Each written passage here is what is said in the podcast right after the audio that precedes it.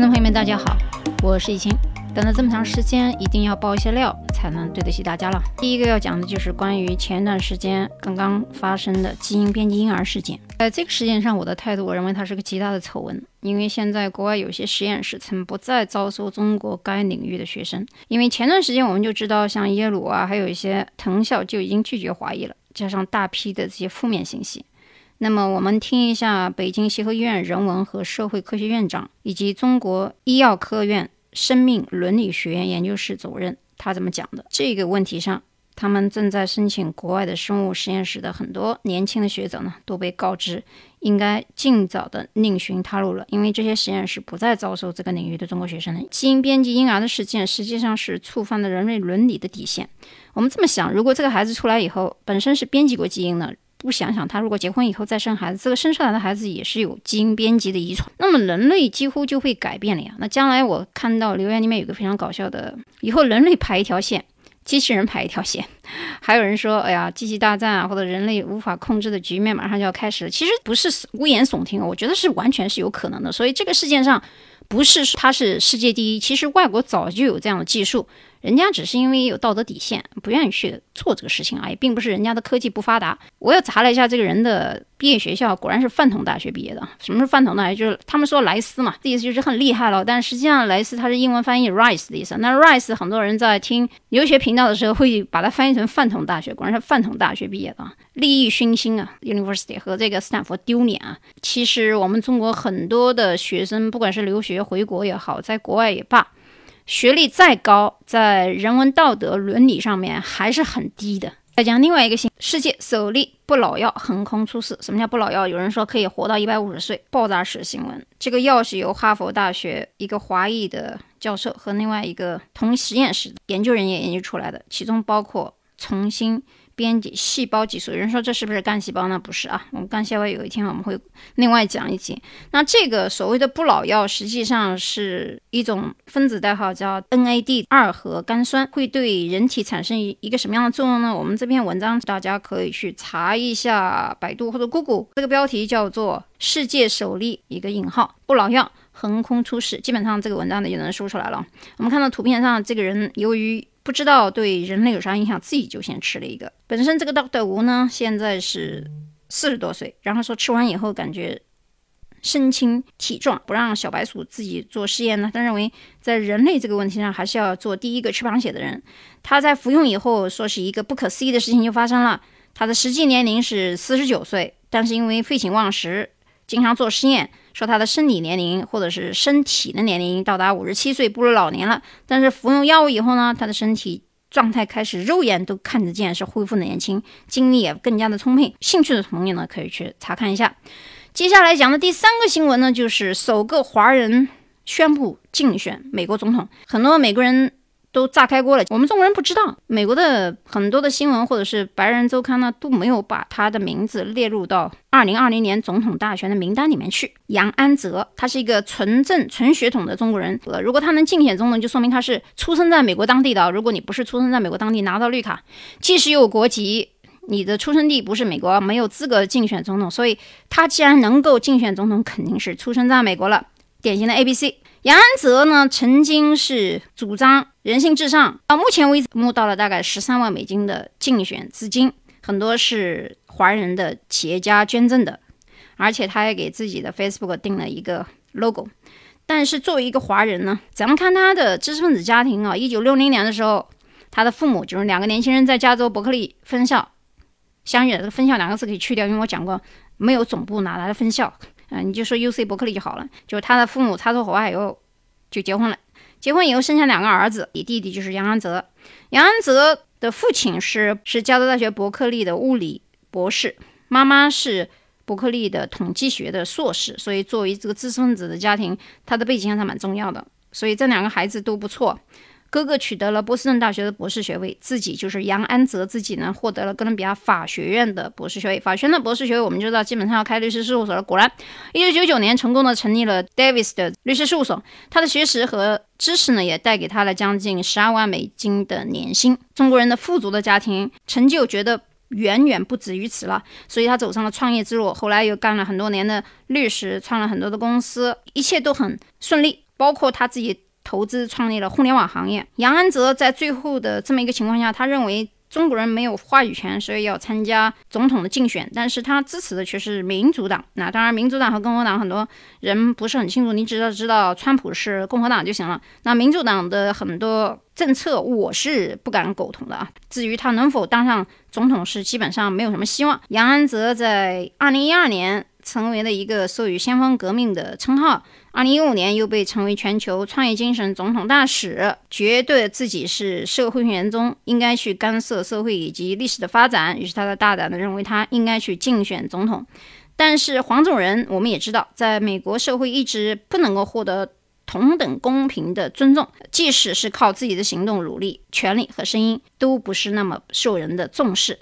那么杨安泽便开始了他的总统之路。首先，他登记成为纽约州的美国总统的候选人。随后呢，他需要合法的在各州全民投票中竞选选票。但是，不管他成功与否，我们看一下美媒的态度啊。首先，《纽约时报》认为，直接认为杨安泽竞选总统的机会微乎其微。杨安泽有意竞选的消息，媒体。报道少之又少，所以我们中国人很多是不知道的。另外，《华盛顿邮报》给出的参选的十五个民主党候选人当中，他不在其中。另外，《商业内幕》的周刊上的十个人名单当中也没有他的名字出现，包括美国全美广播公司 CNBC 新闻网给出的二零二零年的候选三十人名单当中也没有他，唯独不见杨安泽。所以这个事件呢，我也给大家讲一下。这是今天我讲的第三个新闻，第四个新闻，一系列的学校拒收中国人的事件。除了美国的常春藤，很多不收华裔，包括今年高中如果不是在美国读的话，可能都有问题。本科如果是在美国读的。学历的话还不错，到升研的时候基本上也不用考托福。但是接下来是英国有几家大学已经开始不招收中国人了，是因为中国人有作弊的现象。我今天刚讲的这几个新闻之外，两分钟之前我上传到喜马拉雅的节目被下架，所以我只好重新编辑。我都不知道什么地方触犯了法律或者是法规，那只好说，如果你想听完整版的话，就去蜻蜓，蜻蜓还是个完整版，这里最起码少掉五分钟的内容，我也没办法啊，我都莫名其妙觉得。州的难民永聚在墨西哥，准备冲破美墨边境，也就是匆匆而已，实际也过不来的。那么现在呢，我们就继续讲迪拜见闻的之二，因为前面几乎是我空白的这段时间补上的新闻就这么多大事儿，其他的事情也没什么好关心的。迪拜见闻之一的时候，我说过阿布扎比的低调，因为太有钱了嘛，有石油也用不完。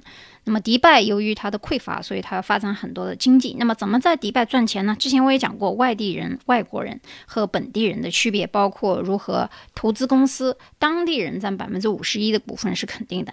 但是如何又有这么多人要去投资迪拜呢？首先我们要讲一下二零二零年即将在迪拜举行的世界博览会。它之前角逐在哪里呢？二零一四年十一月二十七日十八点的时候，在法国巴黎举行的第一百五十四届国际博览会议。BRE 上面呢，一百六十八位 BRE 联合国会员选出，最终在角逐二零二四年的世博会有四个候选的城市。第一个呢是阿联酋的迪拜，第二个呢是巴西的圣保罗，第三个是土耳其的伊兹密尔，第四是俄罗斯的叶卡特林堡。但是最后在第二轮的时候，土耳其和巴西的圣保罗先后被淘汰。第三轮的时候。迪拜战胜了俄罗斯，所以赢得了2020年世博会的主办权。既然2020年的世博会即将要举行，现在是2018年的年末，我们就要知道，有很多人就会涌去迪拜，涌入一个不算太大的国土面积的国家，加上这么发达的经济，那么我们就会想到房地产的投资。首先，在全球的最佳不动产投资的目的地。我们想到的几个地区分别是迪拜、东京、伦敦和纽约。那么在迪拜这个地方有什么样的理由？为什么要投资迪拜的房产呢？首先，租金回报率高呀。如果现在有人买了房子以后，想到2020年世博会马上就要来了，很多人一是去旅游，二是要短租，所以它的租金回报率可以高达百分之八到百分之十。另外，它的价格低于中国深圳、上海这些大城市，就是你买得起深圳、上海、北京一个。公寓房的人都可以买得起迪拜的房子。另外，整个最佳的商业国家排名，阿联酋居第二十六。阿联酋非常稳定，这个国家有很多人说，哎呀，它犯罪率有没有啊？犯罪率几乎是零。那你来了就知道了。在中东国家当中，阿联酋非常的安全和稳定。也没有你想的说，哎呀，女的出门是不是一定要裹着长袍呀？那是对相信伊斯兰教的人而言。如果你对这个宗教也不是信徒，对于外国人而言，它是非常开放的。很多地方你就穿的跟正常的中国人一样，你该干嘛干嘛。夏天你也可以露胳膊露胳膊露腿，只要你不去清真寺就行。那么中国的投资者曾经计算过，就是数据显示，跃居迪拜房产投资业的排行第七。很多年前的时候，澳门有房产起来的时候，第一波吃螃蟹的人早就富裕了，后来传到深圳和内地。那么现在迪拜实际上是一个机会。上个星期的时候呢，我们在听我的节目，包括看我的微微信号的时候，因为我的微信号文章更新的比我的喜马拉雅要快，因为有时候实在是太忙，没有时间去更新。但是我并不是说忘记大家，而是把我们这段时间没有发生的或者已经发生重要大事，我给大家总结一下。以语速快，也是因为为了给你们一些多一点的信息量，省得老生常谈、啰啰吧嗦也没什么什么意思啊。我这人是比较喜欢直接说一些更有效的信息。首先，迪拜的房子它的位置有很多，很多房产在世界第一高塔，比如说阿尔法塔附近，包括你们看到七星酒店这些，在什么 Dream 啊，包括 American Dream 啊，迪拜梦当中，其实都是唾手可得的。只是很多人没有这个思维，所以我讲这个节目，包括美国思维，实际它是一种西方思维。迪拉姆的汇率比，我之前也讲过，基本上你就可以算跟中国人人民币比的话，一比一比二其实不到啊，但是一比七点几，一比八点几，你可以去查一下汇率，这都很简单计算。但总而言之，就是这些价格，就是房地产的价格，其实低于中国大城市绝大多数大城市，包括一线的，便宜很多。那么这个世博会的即将到来，实际上是会吸引多少个？游客呢，来自一百八十多个不同国家的约两千五百万游客，而且二零二二年迪拜世博会将是首个在中东、非洲、南亚举办的世博会，覆盖人口三十二亿，这是一个商机。很多人参加广交会，大胆一点，你完全可以去世博会展出你的产品或者是商品，都是一个商机。那你也得地方住呀，住完以后有人说，那我买了房子，我又不住，谁帮我租啊？肯定房地产公司现在都有这种服务嘛？如果哪个房地产公司到了国外帮你卖掉房子还不提供租房的服务，这种房地产公司你也不用选了，这是服务不到位啊，不知道客户的需求。同时，除了我们讲过选位置之外，究竟要买哪一栋、买哪个钱、什么房型，我是个人认为你还是要亲自去考察一下。现在有很多的售房的机构，包括它的背后投资商，你都要问清楚究竟是皇室的。还是哪一个开发商呢？皇室的有什么优点啊？开发商的有什么优点啊？他们价格差在哪里？地理位置在哪里？啊，行居方便，交通设施是否宁静、安静、通达等等，周围有没有 shopping mall，有没有马场，都是需要你考虑的问题。包括房型，所以希望去迪拜投资房产，又希望去。免费旅游的，你可以去加加我的微信。我之前就跟你讲过很多次，很多我的微信公众号是 Mona Word，那是微信公众号。你要加我个人的话，就 M O N A M U N G R A。还有很多人问我的收费频道在哪，我已经说过无数遍了，就是在微信的小程序里面，自己在微信搜一下 Setting，就是设置，搜小程序，搜周一清频道就可以。因为那是一个收费频道，很多时候微信跟苹果打架，苹果的用户在收。微信的产品的时候，很多时候不一定能打开，所以如果你是苹果用户呢，你就加我的个人微信，问一些问题，然后我把你拉到苹果频道。如果你是安卓用户的话，直接打开就可以了。好，今天的节目呢就到这里，我们下期再见。下一期呢，我会给大家爆很多重磅的料。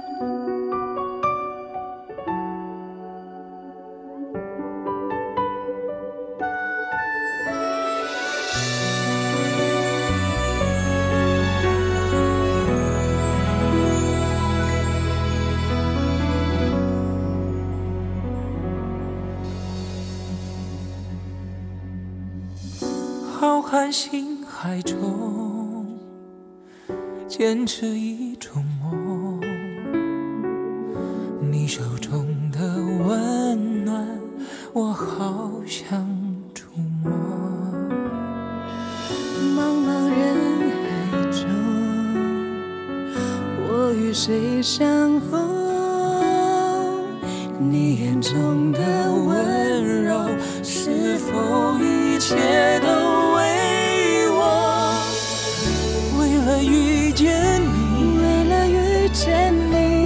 珍惜自己，我穿越风和雨，是为。交出我的心，直到遇见你，我相信了命运，这未来值